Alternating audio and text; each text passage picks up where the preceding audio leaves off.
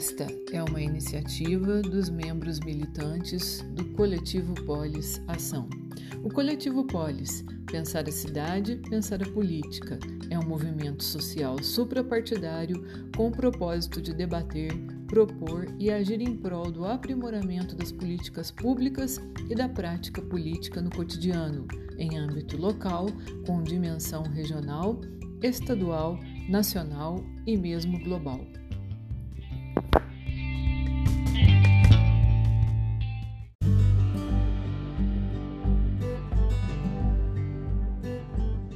Olá a todos!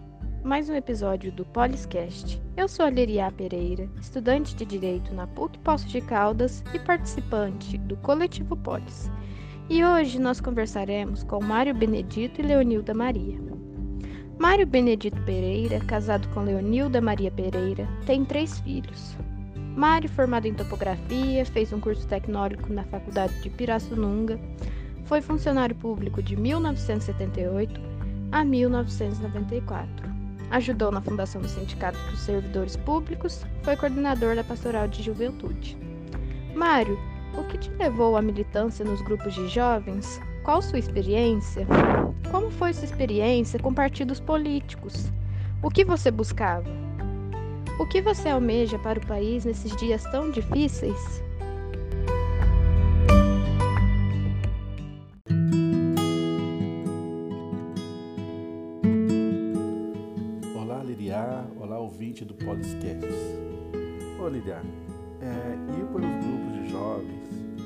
Nesta época, em 1975, assim que cheguei aqui em Poste Caldas, vindo da zona rural, acho que era uma coisa meio que natural, porque a cidade não oferecia atividade para os jovens, né? Então a gente ia descobrindo os grupos e ia se entrosando. Eu confesso que nesta época eu não tinha muito conhecimento político, tinha até um pouco de medo de lidar com o assunto. Nós estávamos em um período de transição da ditadura, né? Então, do ano em que nasci até os 18 anos, por falta de informação e medo, talvez um pouco de medo herdado dos meus pais, pouco se falava de política na família. Aí acho até que era um, um refúgio ir para a igreja, ficar sob o olhar de alguns padres, estudar as questões religiosas. Mas foi aí também que foi encontrando outros jovens com formações mais politizadas, das quais construímos bons momentos de reflexão, momento fervescente político. Tem até algumas lembranças de, que, de alguns jovens né, protestavam pichando os morros contra a ditadura. Teve alguns que foram presos né, na época e eu confesso para você, experiência na política, em partido político, veio daí, nasceu aí na juventude, nos grupos de jovens, né, observando. E o que me fez pensar um pouco mais sobre a política foi um grande movimento de rua que estava nascendo naquela época, que culminou naquele, nas diretas já, né? onde a, a população foi para as ruas, foi questionar a, a, situação que estava né? a falta de liberdade. A gente via assim, uma onda, uma grande multidão que lá me encantou. O pessoal estava todos em busca de uma, de uma coisa só, que era a liberdade. Era isso, liberdade de se expressar. Então, Lilian, vendo aquele movimento todo, aquela massa, aquela mudança, aquela coisa bonita, e eu sabendo que alguns partidos estavam junto com, com aquele povo, eu acreditava que os partidos políticos iriam dar liberdade né, para nós e mudar para nós poder mudar o rumo da nossa história. Então, próximo dessa época, eu me filiei a um partido político. Eu buscava mais liberdade, né? Mas vi também que não era só através dos partidos políticos que poderíamos fazer alguma mudança. Nesse sentido, nunca deixei de participar dos movimentos sociais. Além de dos movimentos sociais, eu hoje me encontro filiado a um partido político, a Rede Sustentabilidade. E eu almejo outra vez, com muita consciência, a liberdade, os direitos conquistados com muita luta. O pão, o pão para todos. Não falei pão na mesa, falei pão para todos. Porque precisamos conquistar moradia. Almejo liberdade e respeito à ciência. Almejo muito diálogo para reorganizar nosso momento político. Sonho com o povo outra vez na rua, se for possível, igual nos de Iratajá.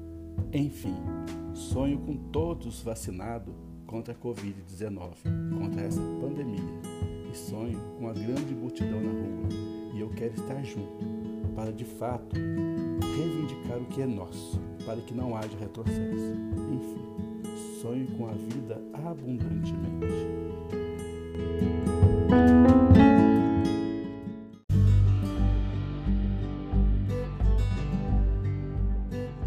Então, dando continuidade à nossa entrevista, conversaremos um pouco com Leonilda.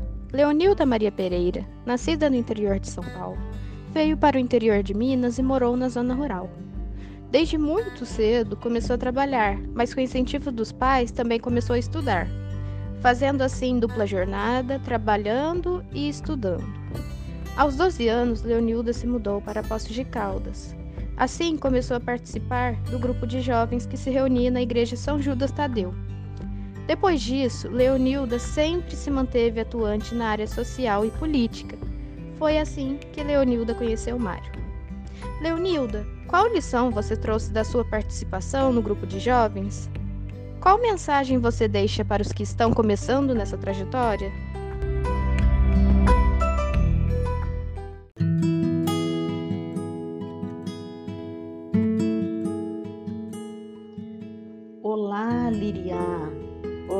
todos os ouvintes do Poliscast. É sempre um prazer falar com vocês e contribuir com este programa que já é sucesso. Imagino que, como os desafios ainda me pareçam bem semelhantes, o foco de ação ainda seja bem parecido para os nossos dias. Na época, a pastoral da juventude se baseava em um exemplo bem simples: um tripé, um banquinho de três pés, onde o banco era o próprio grupo de jovens. Os três pés eram estudo, oração e ação, o que deveria sustentar o grupo de maneira equilibrada. Portanto, não podia faltar nenhum deles e nenhum ser mais intenso que o outro, para não desequilibrar o grupo. Então eu trouxe esta simbologia do tripé para minha vida hoje. E hoje eu não consigo enxergar um Deus lá no céu apenas. Aliás, hoje eu penso que Deus ou deusa é um espírito de luz que se manifesta para nós através das pessoas, dos animais e tudo que habita a nossa Gaia, a nossa Mãe Terra. Pensando assim, não existe eu sem pensar em quem está ao meu lado. Evidentemente que hoje eu acredito diferente em muitas coisas. Eh, a gente acredita diferente. A gente cresce, amadurece. Eu mudei muito meu pensar mas continuo pensando globalmente e agindo localmente, como a gente costuma dizer nas redes. Atualmente, nós vivemos um turbilhão de violência e violação de direitos por todos os lados, especialmente no Brasil, um desgoverno e um retrocesso jamais vivido. Sinto que precisamos de toda ajuda, inclusive dos seres de luz, dos encantados, dos anjos, e todos e todas que são, que são do bem, para dar conta da nossa missão aqui na Terra. E com o tempo eu aprendi que toda pessoa que trabalha para melhorar a vida no planeta, vivendo em harmonia, merece meu respeito e admiração, mas que também tenho que gritar e somar com todas as pessoas e grupos que fazem alguma coisa para ajudar a acordar, para salvar a nossa terra enquanto é tempo. Bom, esse é o meu legado. A missão é a busca constante. A mensagem que deixo é: muita gratidão por ter começado. Este é o primeiro passo e é tão importante quanto todos os outros, porque vai exigir determinação, audácia, astúcia e muito discernimento para agir bem. Não é conselho, mas uma dica é: nunca agir isoladamente, pois quando estamos em grupo erramos menos, aprimoramos o agir e somamos ao que é bom. A outra é sempre estudar e se abrir para o novo, e também desobedecer quando for necessário para ser a favor da vida.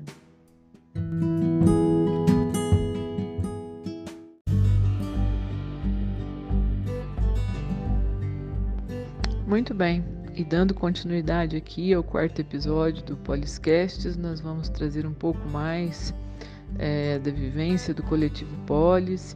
Nos outros episódios, nós já falamos das, da história do coletivo, dos símbolos e inspirações, das cartas de princípios.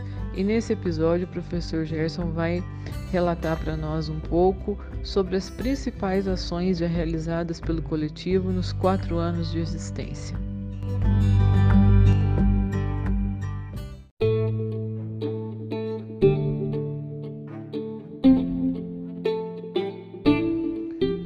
Olá, Juliana. Olá, Liriá. Roberta, Ecleide, Paulo Cássio. Parabéns aí pela equipe e por estar levando adiante esse projeto do Poliscast já no seu quarto episódio. Pois bem, realmente nós já contamos um pouquinho da nossa história, das nossas origens, dos nossos símbolos, das nossas inspirações, né? aqueles líderes que nos motivam e da nossa carta de princípios, nossos valores principais, que podem ser verificados nos episódios anteriores. E hoje aqui rapidamente fazendo um breve relato né, das nossas principais ações nesses quatro anos de existência. É, houve um momento mais do início, né, que o coletivo foi inclusive chamado por um de nossos apoiadores carinhosamente de um novo movimento cartista. Cartismo foi um movimento operário, social, de reivindicações de direitos e demandas na Inglaterra do século XIX, pós-revolução industrial, e que usava desse artifício né, de cartas, manifestos, é, apresentação de demandas aos órgãos, às autoridades, e uma forma então, digamos, pacífica mas ao mesmo tempo é, incisiva né, de cobrança, de reivindicação popular. E nós de fato atuamos muito nesse período, né, sobretudo os dois primeiros anos, é, desta forma. Nós criamos um grupo de debates contínuo, permanente, através do WhatsApp, também um canal de e-mail e uma página né, no, no Facebook, por onde os nossos apoiadores, os nossos simpatizantes apresentavam as questões locais, regionais e até mesmo nacionais, e em torno delas nós apresentávamos as demandas, as reivindicações. Fizemos também muitas reuniões presenciais, né, que nesse tempo de Covid estão suspensas, mas usando vários espaços públicos, escolas, sindicatos que gentilmente, numa parceria, também nos cederam o espaço. Articulamos muito, é, muitas ações, tanto por meio de manifestos, ofícios, é, demandas, quanto também por ações presenciais, junto com outros coletivos. Coletivo Educação, Coletivo Corrente Cultural, a Cidade que Engole Rios, Mulheres pela Democracia, dentre outros. Uma das nossas principais ações foi de âmbito regional, é, articulando o chamado GIDRE, Grupo de Integração e Desenvolvimento Regional, que chegamos a, a agregar é, representantes públicos e da sociedade civil de 25 municípios em vários encontros regionais, levantando demandas comuns e propostas, projetos é, na área de políticas públicas, de turismo regional, de desenvolvimento integrado, empregabilidade, etc. Articulamos muitos ofícios e demandas junto ao Senado Federal, à Câmara Federal, Assembleia Legislativa, STF, né, o Supremo Tribunal, Ministério Público Federal e o Ministério Público Local. E, é, felizmente, sempre recebemos retornos, respostas que estão registradas nos nossos arquivos desses órgãos diante de questões até de âmbito né, maior que a gente entendeu por bem participar também, como na questão indígena, na questão da Amazônia, na questão do, da reforma agrária, dentre tantas outras. Né? E localmente, é, nossa intervenção sempre junto aos conselhos municipais, a prefeitura municipal, as secretarias várias, a Câmara, inclusive participando de audiências públicas, e assim tanto na área da cultura, na área da educação, na área da saúde, na área do transporte, mobilidade urbana, trânsito, plano diretor, eh, IPTU, meio ambiente, coleta seletiva e, mais recentemente, agora constantemente nas ações de prevenção e controle da pandemia Covid-19. Então, portanto, são muitas as ações que nós prosseguimos.